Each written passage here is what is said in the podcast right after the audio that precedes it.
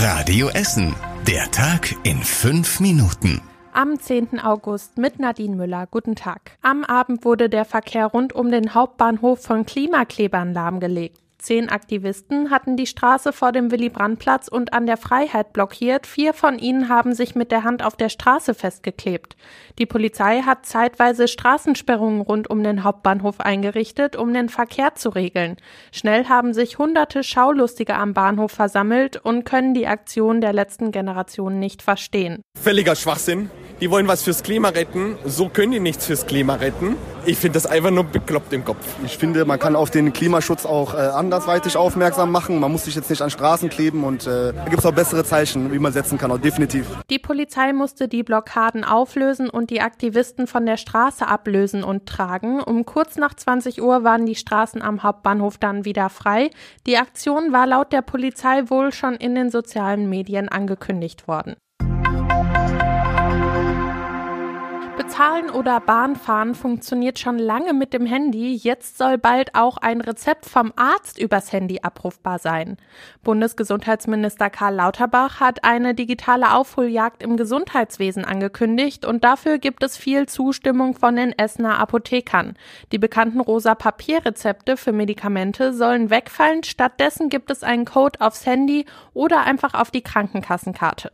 Damit lassen sich dann die Medikamente in der Apotheke abholen. Der Sprecher der Essener Apotheken, Hanno Höhn, sieht das E-Rezept als Erleichterung. Denn hier werden endgültig die früher berühmt-berüchtigten Lesbarkeitsschwierigkeiten bei handschriftlichen Rezepten oder bei Erinnerungen ausgeschaltet, sodass im Endeffekt in der Apotheke kein fehlerhaftes Rezept mehr ankommen sollte. Inzwischen können in praktisch allen Apotheken in Essen die E-Rezepte eingelöst werden. Bisher passiert das aber nur selten.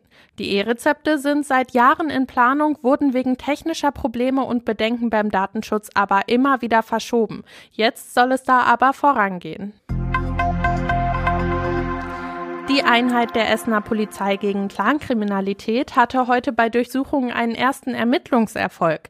Der Hintergrund ist ein Familienstreit, der Anfang der Woche eskaliert ist. Sie haben bei den Durchsuchungen Handys und DNA-Proben sichergestellt. Mario Alt aus den Radio Essen Nachrichten hat die Hintergründe. Der Grund für die Durchsuchungen war ein großer Einsatz in Borbeck in der Nacht auf Dienstag. Dort gab es schon über mehrere Tage einen größeren Familienstreit. Der ist dann eskaliert, als eine Frau gezwungen wurde, eine Tablette zu schlucken. Die Mutter ihres Partners hatte sie gezwungen, weil sie vermutlich schwanger sei.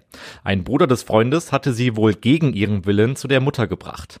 Die Polizei war Dienstagnacht mit mehreren Einsatzwagen und Polizeihunden im Einsatz. Die Polizei ermittelt jetzt wegen Körperverletzung und Freiheitsberaubung. Alle Einzelheiten dazu könnt ihr auch nochmal auf radioessen.de nachlesen. Der Kleingartenverein Stoppenberg feiert Geburtstag. Der Verein wird 100 Jahre alt.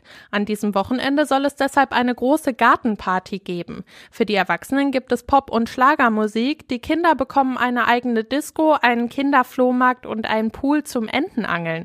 Das Kinderprogramm ist so umfangreich, weil es einen Generationswechsel in der Anlage gibt, sagt der Vorsitzende des Kleingartenvereins Heiner Engels. Die Neupächter, die wir so bekommen in der letzten Zeit, sind alles überwiegend junge Familien mit kleinen Kindern auch. Und das ist auch äh, Sinn der Sache, dass die auch wissen, ja, wo kommen die Kartoffeln her, wo kommen die Möhren her. Das ist ja bei einigen schon nicht mehr so der, der Fall, dass sie das wissen. Der Kleingartenverein in Stoppenberg hat mehr als 260 Parzellen. Ein Garten wird sogar von einer Kita in der Nachbarschaft beackert und bewirtschaftet. Und das war überregional wichtig.